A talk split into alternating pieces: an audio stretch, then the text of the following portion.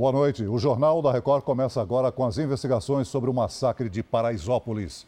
Nove jovens de uma das maiores comunidades de São Paulo morreram pisoteados durante uma operação num baile funk. As autoridades querem saber se os policiais militares envolvidos na operação agiram com violência e fora da lei. Quase dois dias depois, as versões da polícia e dos moradores são conflitantes sobre o que aconteceu em Paraisópolis, uma das maiores comunidades de São Paulo. O comandante-geral da Polícia Militar disse que os policiais foram atacados quando perseguiam dois suspeitos numa moto. Quando a população, a comunidade, aqueles que estavam no baile, viram os, os infratores da lei atirando na polícia e a polícia chegando, houve uma correria. O, o gatilho do problema foi aí: três soldados da Rocan que foram hostilizados por, por aquela multidão. Com a chegada de reforço policial, bombas de gás foram lançadas. Na correria, muita gente acabou pisoteada. O baile funk tradicional na comunidade reúne até 10 mil pessoas. Vídeos enviados por moradores mostram os jovens cercados em vielas. Nove morreram, doze se feriram. Esta moça, de 17 anos, passou a noite no hospital e acusou os policiais. Eu acho que eles foram realmente na maldade, porque eles fecharam e não tinha para onde ninguém correr. Geralmente, se acontece alguma coisa, eles fecham só uma ponta, a outra você corre. Dessa vez não tinha para onde correr. Há imagens também da multidão correndo sob golpes de cacetete e vídeos de jovens rendidos e agredidos. Um deles leva um tapa no rosto. A polícia diz que vai investigar a autenticidade das imagens. Vamos verificar se os vídeos são realmente da madrugada de domingo. Se forem, sim, vamos aprofundar. E compõe os inquéritos, tanto da Polícia Militar, conduzido pela, pela Corregedoria, tanto quanto pelo DHPP. Os policiais envolvidos na ação saíram das ruas e estão fazendo trabalho administrativo. A corregedoria vai ouvir testemunhas e pediu as gravações realizadas pela Central da Polícia Militar.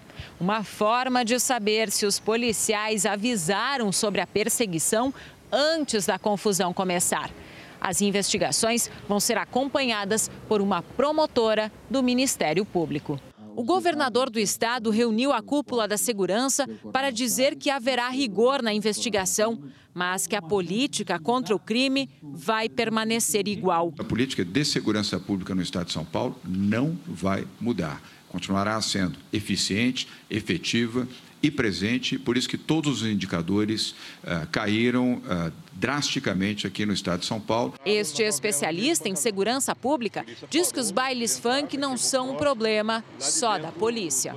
É um trabalho a ser feito com a comunidade, para que ela se aproprie do lazer, do entretenimento coletivo dos seus jovens.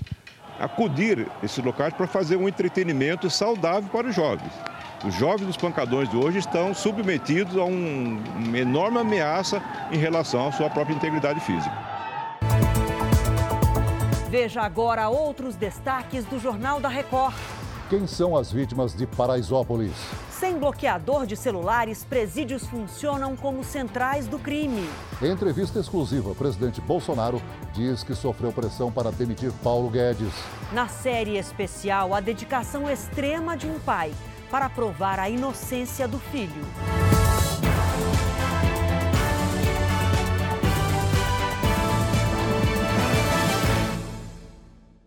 Oferecimento Bradesco. Abra sua conta sem tarifa pelo app.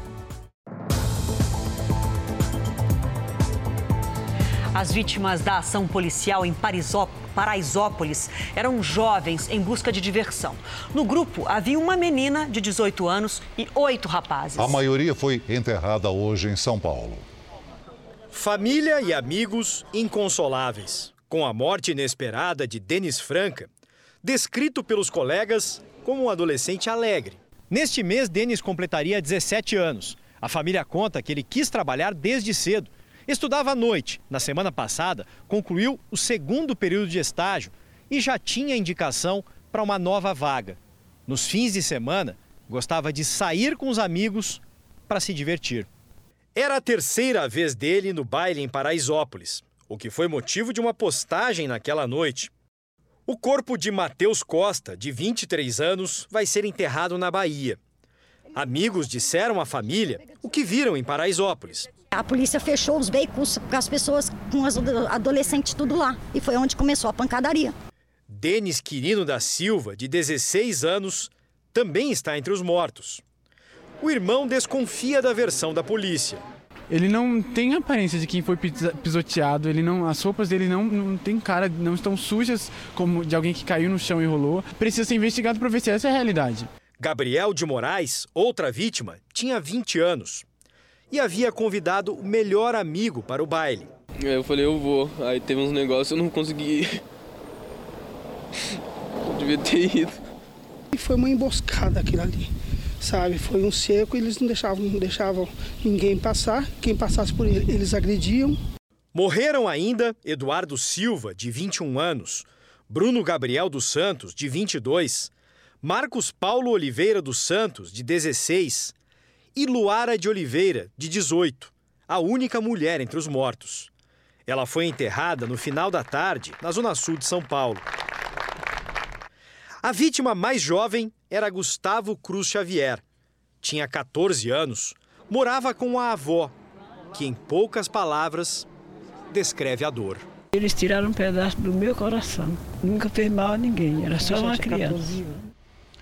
Agora, um flagrante de hoje no Rio de Janeiro. Traficantes em fuga tentam impedir a entrada da polícia na Cidade de Deus. Na Cidade de Deus, criminosos armados ocupam becos e ruas à espera do confronto, miram o alvo. A correria dessa vez é provocada pela chegada da polícia militar. Pneus são incendiados para tentar impedir o avanço dos policiais. O veículo blindado para por causa da barricada e a tropa retira os obstáculos. Quem sai de casa para trabalhar é surpreendido pela violência. Reparem nessa imagem.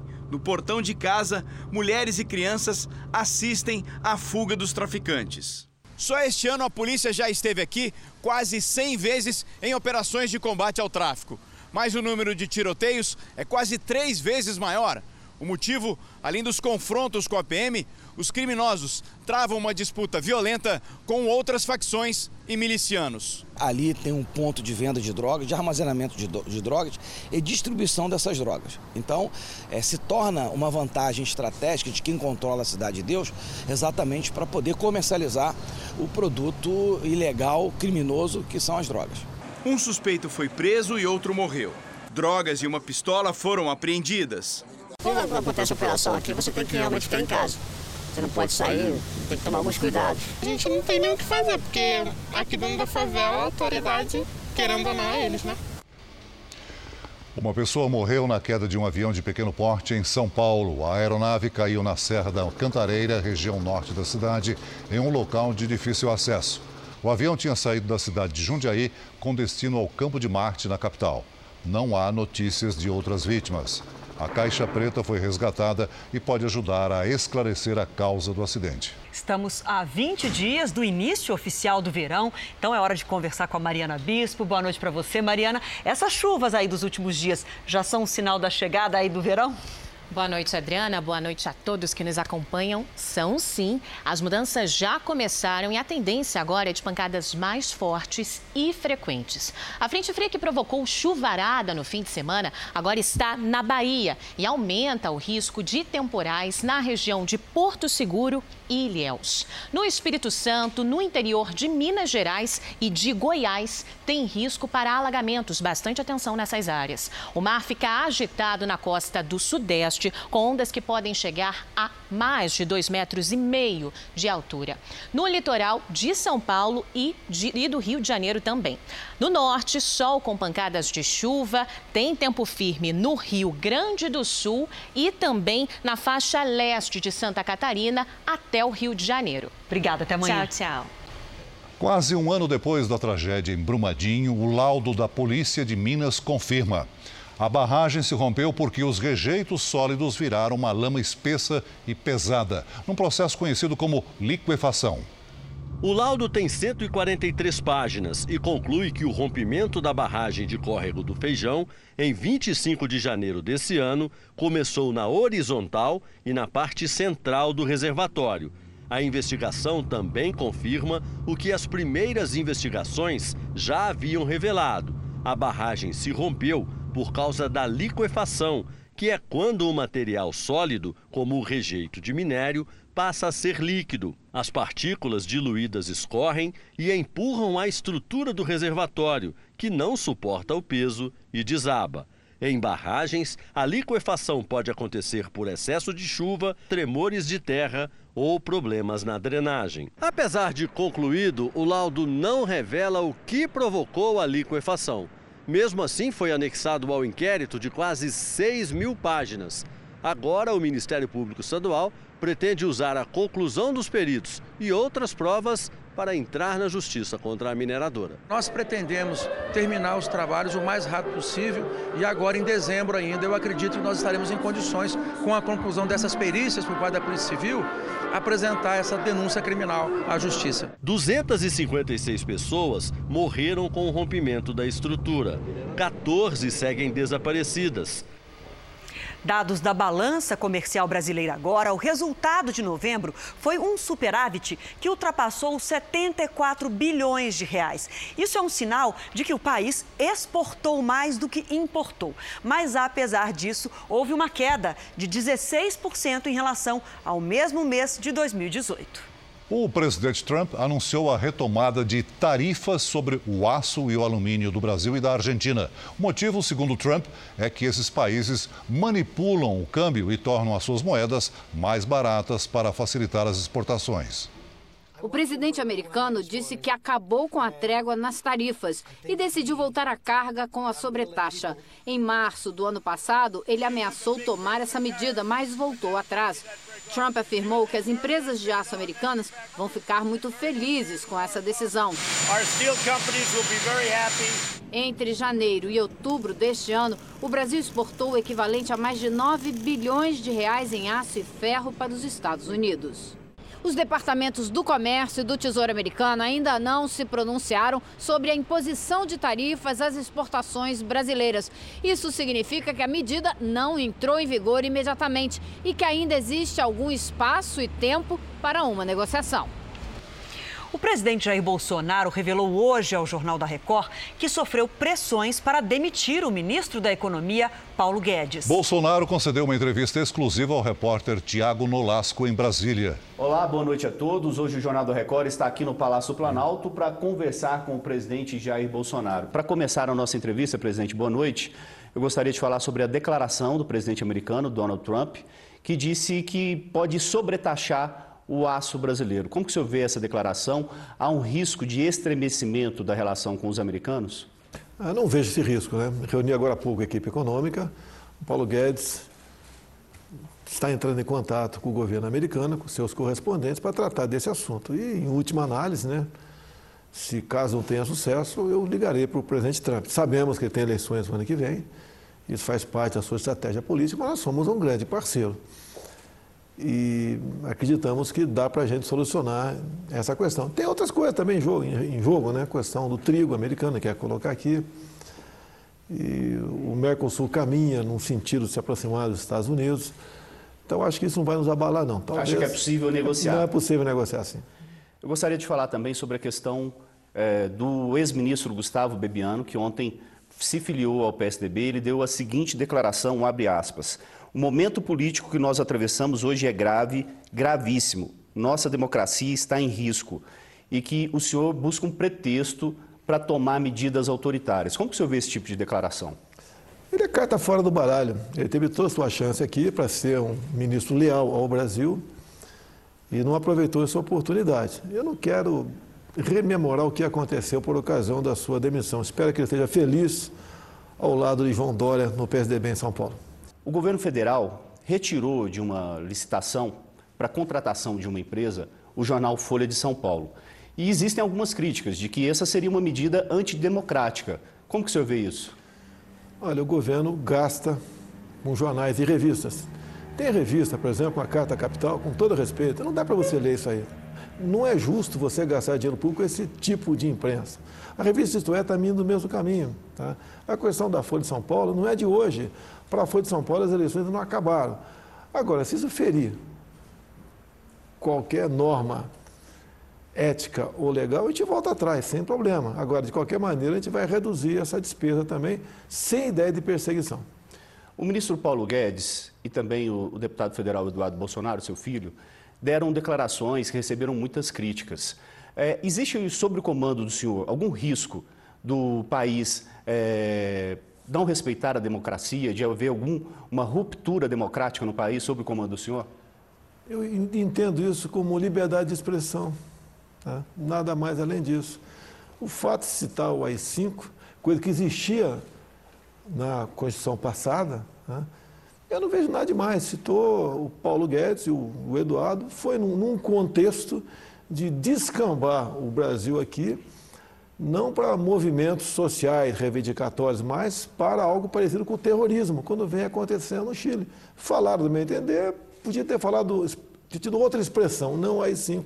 Agora, não vejo por que tanta, é, tanta pressão em cima dos dois por causa disso daí. Na, no Congresso aqui tivemos sessão solene para Che Guevara, né, para tanta gente que no passado é, tinha uma conduta completamente diferente, antidemocrática da nossa, e nada aconteceu. Agora, pediram até a cabeça do Paulo Guedes para mim, quando ele falou num contexto de o Brasil descambar para movimentos que passavam ao largo de, de ser movimentos sociais, reivindicatórios, que é legítimo parte da população. Mas o governo é, estuda alguma medida é, para caçar direitos coletivos, nenhum. individuais? Porque, se você quiser caçar direito, tem que passar pelo parlamento. Ninguém pensa nisso aí. Isso não existe, está indo muito bem o governo, em especial a área econômica. Então, os que pedem a cabeça do Paulo Guedes ou pediram, é exatamente com o objetivo de é, nos desestruturar na questão econômica. Paulo Guedes está firme, sem problema nenhum, fazendo um brilhante trabalho. É, a reforma mais importante que tínhamos pela frente era a previdenciária e conduziu com êxito exemplar. Tivemos, temos agora a lei da liberdade econômica, é, muitas coisas estão vindo aí. O Brasil está mudando com o comando do Paulo Guedes, em especial, obviamente, na questão econômica. Vamos falar um pouco de política. Te incomoda a liberdade do ex-presidente Lula? Olha, eu tenho por princípio respeitar as decisões dos demais poderes. Eu não vou entrar numa bola dividida dessa daí. Tá? Politicamente, tendo visto o que ele falou, até ajuda, me ajuda. Porque ele realmente trouxe, é, tem trazido com essas falas dele a intolerância, pregando coisas absurdas. Me acusou que está por trás, né? ou melhor, me acusou frontalmente está envolvido na questão da morte da Marielle, entre outras coisas. Logicamente, não fico feliz com isso. Tá? E não vejo isso como um direito de expressão por parte dele. Agora, vamos ter que engolir esse sapo aí, o barco, o barco segue. O Brasil está indo muito bem. Quem diz isso são os números em especial, né? A violência tem diminuído, a nossa taxa Selic está em 5%, o risco do Brasil está cada vez menor. Estamos se exportando para o mundo todo e o Brasil está indo bem. E o senhor pretende responder às críticas não. do ex-presidente Lula? Não, não vou responder. Por quê? Não vou porque vai polemizar com uma pessoa que momentaneamente está em liberdade e condenada em terceira instância, inclusive. 12 milhões de desempregados no país. Quando o senhor acha que a situação do desemprego vai melhorar? Diminuir? Né? Olha, tava, o desemprego estava aumentando. Nós assumimos e acredito que a gente complete um ano com menos um milhão de desempregados. Então, acho que é uma grande coisa. Além de nós contermos a, a queda, né? recuperamos um milhão de empregos. Você não pode fazer isso de uma hora para outra. O estrago feito no Brasil nos últimos governos foi muito grande. Pegamos um Brasil arrebentado ética, moral e economicamente, desacreditado perante o mundo. E nós já recuperamos isso daí. E os números estão aí. A gente espera que o ano que vem consiga recuperar mais um ou dois milhões de empregos e daqui a. Espero terminar meu mandato com bem menos de 10 milhões de empregados no Brasil. A economia também espera um crescimento mais robusto no ano que vem? A gente espera sim. Tá? Tivemos um negativo há pouco tempo, já está positivo. A gente espera isso aí.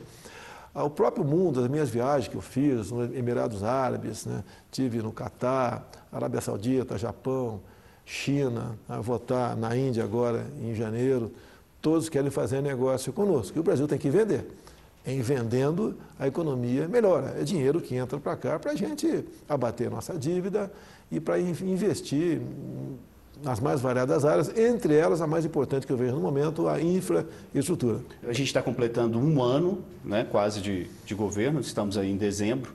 E qual que é a avaliação do senhor sobre o principal acerto do senhor e o principal erro? O principal acerto, acerto meu foi a escolha dos ministros, um critério técnico, estou dando a resposta. Erro, não vi erro no governo, né? Se tivermos, como tivemos pequenas falhas, se desculpa e toca o barco. Presidente, muito obrigado pela entrevista. Outros trechos dessa entrevista exclusiva você acompanha na edição da meia-noite e meia do Jornal da Record. Levantamento do Jornal da Record mostra que em cada 100 cadeias do país, apenas quatro têm bloqueadores de celular. Escutas obtidas com exclusividade mostram criminosos agindo para inibir o serviço e continuar a dar golpes e comandar o crime de dentro dos presídios. O presídio de Piraquara, no interior do Paraná, abriga líderes de uma das principais facções do país.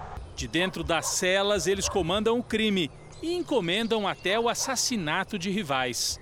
Escutas com autorização da justiça mostram a conversa de um líder preso com um criminoso do lado de fora da cadeia. O homem em liberdade relata problemas com um traficante de grupo rival.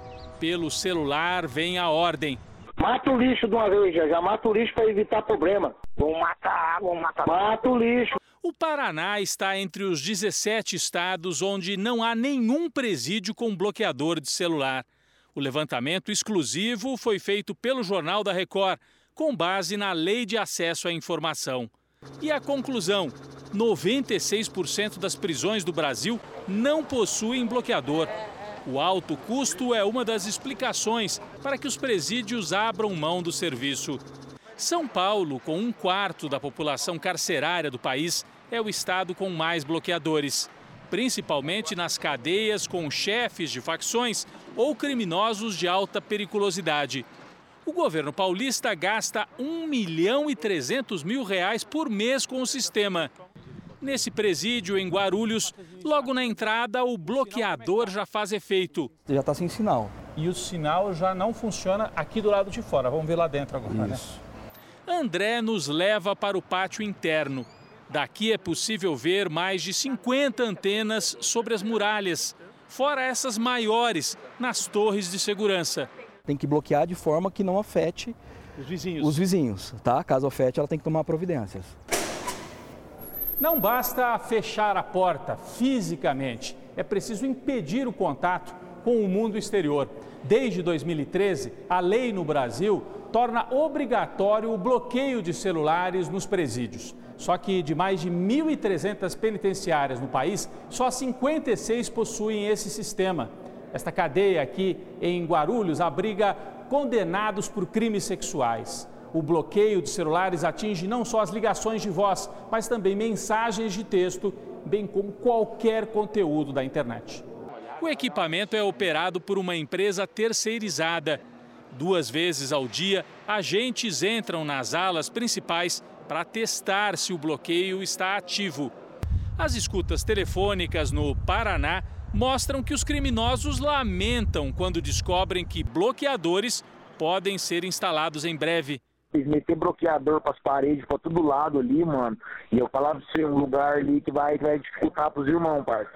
Mas ele já tem pronta a estratégia para interromper o bloqueio. Você acha que não dá boa pegar um bloqueador por perto da quebrada ali, perto de umas casas? Eles vão achar que é da hora da cadeia, vai ter que tirar. Sem bloqueadores, as cadeias do Brasil podem virar centrais telefônicas do crime. Veja a seguir: Alisson é eleito o melhor goleiro do mundo. E na nossa série especial Dor, Dedicação e Vitória, no caso do pai que até dormiu na cadeia para provar a inocência do filho.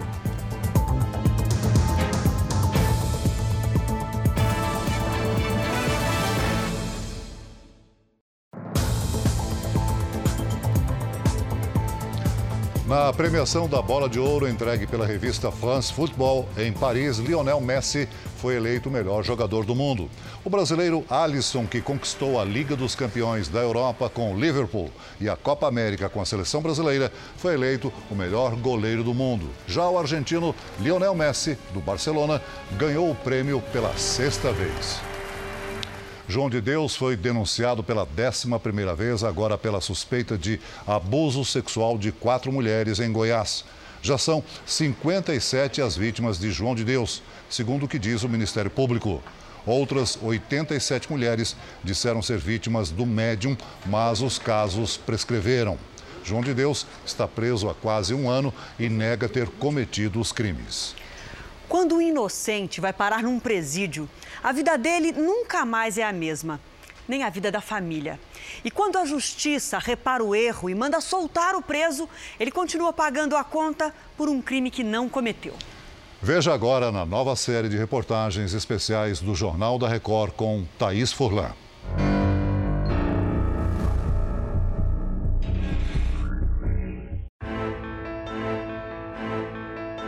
Eu e ele fomos até o inferno e graças a Deus conseguimos voltar. Conseguimos voltar. Estamos aqui para te contar hoje. Nas mãos de Gilberto, duas marcas que ele não consegue apagar. O documento que usava em visitas ao filho no presídio e o tremor, resultado de uma doença neurológica que ele desenvolveu depois de ver Adriano, inocente, atrás das grades.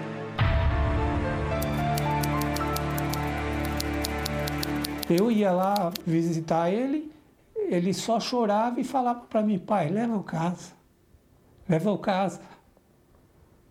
Eu falava, leva o casa, pai. Eu falava, filho, espera que Amanhã o pai vem te buscar. Este é Adriano, um homem de 42 anos, mas com idade mental de uma criança de 6. A infância nunca passou para ele. O que, que é que tem aí? A torre. E do lado? É casa. No parto, o menino sofreu uma paralisia cerebral. A mãe morreu há quatro anos de câncer. Desde então, Gilberto acumula os papéis dentro de casa. Quer café? Café? Copo cheio. Copo cheio não. Só um golinho de café. Não. Gosto.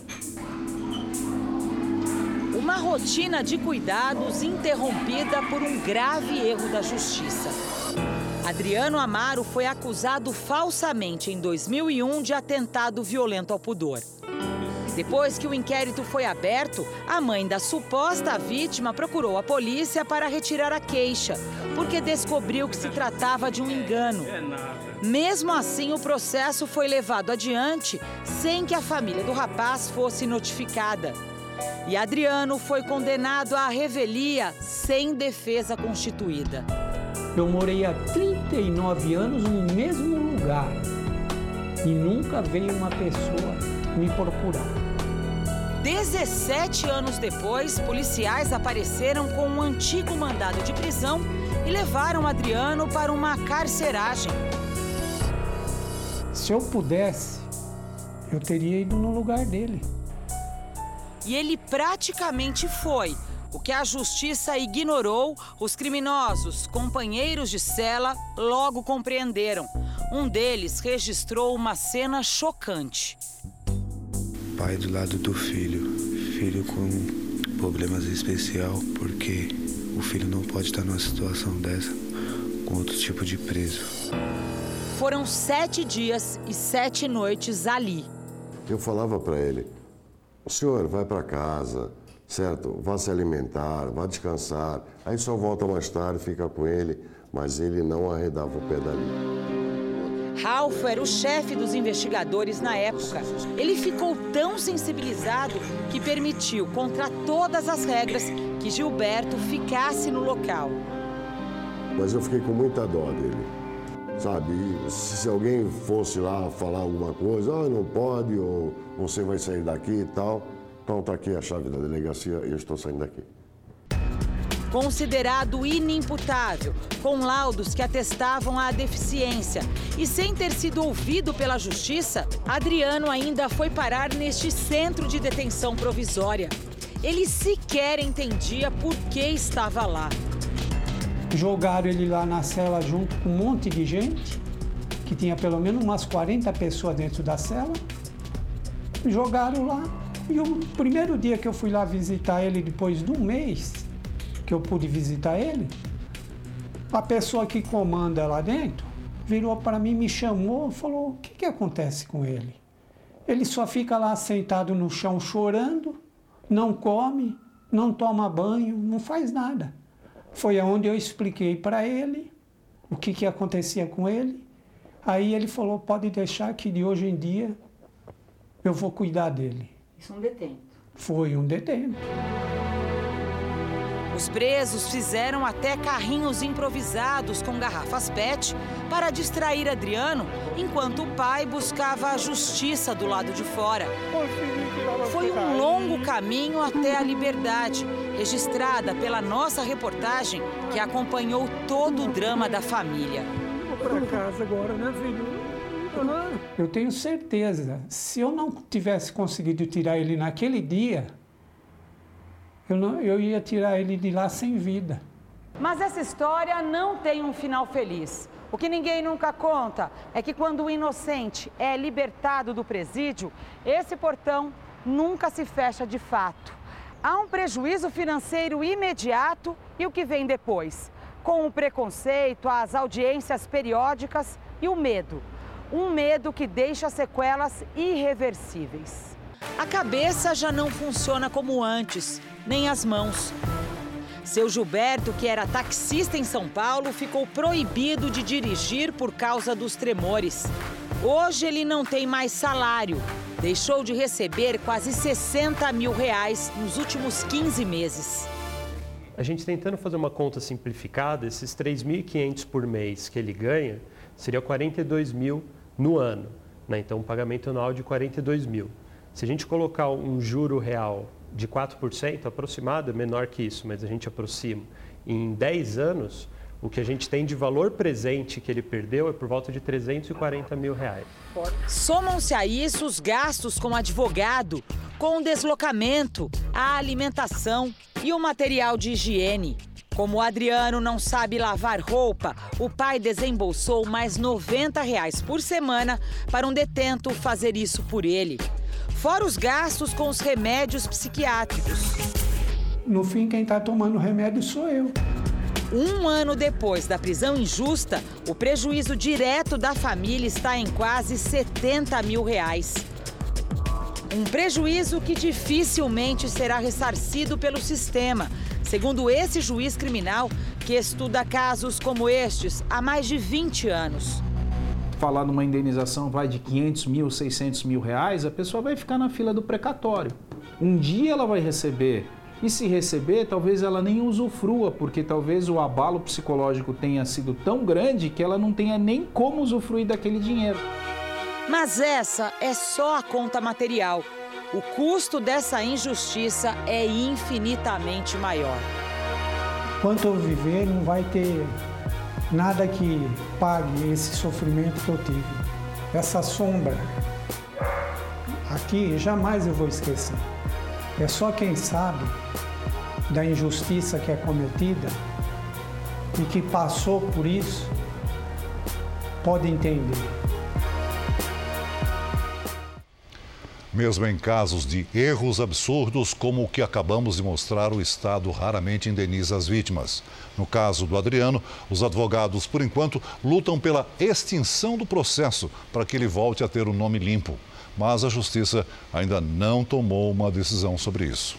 Você também pode conferir uma conversa minha com a repórter Thaís Furlan e a Norma Poker, que também trabalhou nessa reportagem, no r7.com e nas nossas redes sociais. O Jornal da Record termina aqui. Você pode assistir a edição de hoje na íntegra no Play Plus. O Jornal da Record também tem versão em podcast. É só acessar o Play Plus e as nossas plataformas digitais. E à meia-noite e meia tem mais Jornal da Record com o Sérgio Aguiar. Fique agora com a novela topíssima, últimos capítulos, hein? A gente se vê amanhã aqui no JR. Até lá. Boa noite e até amanhã.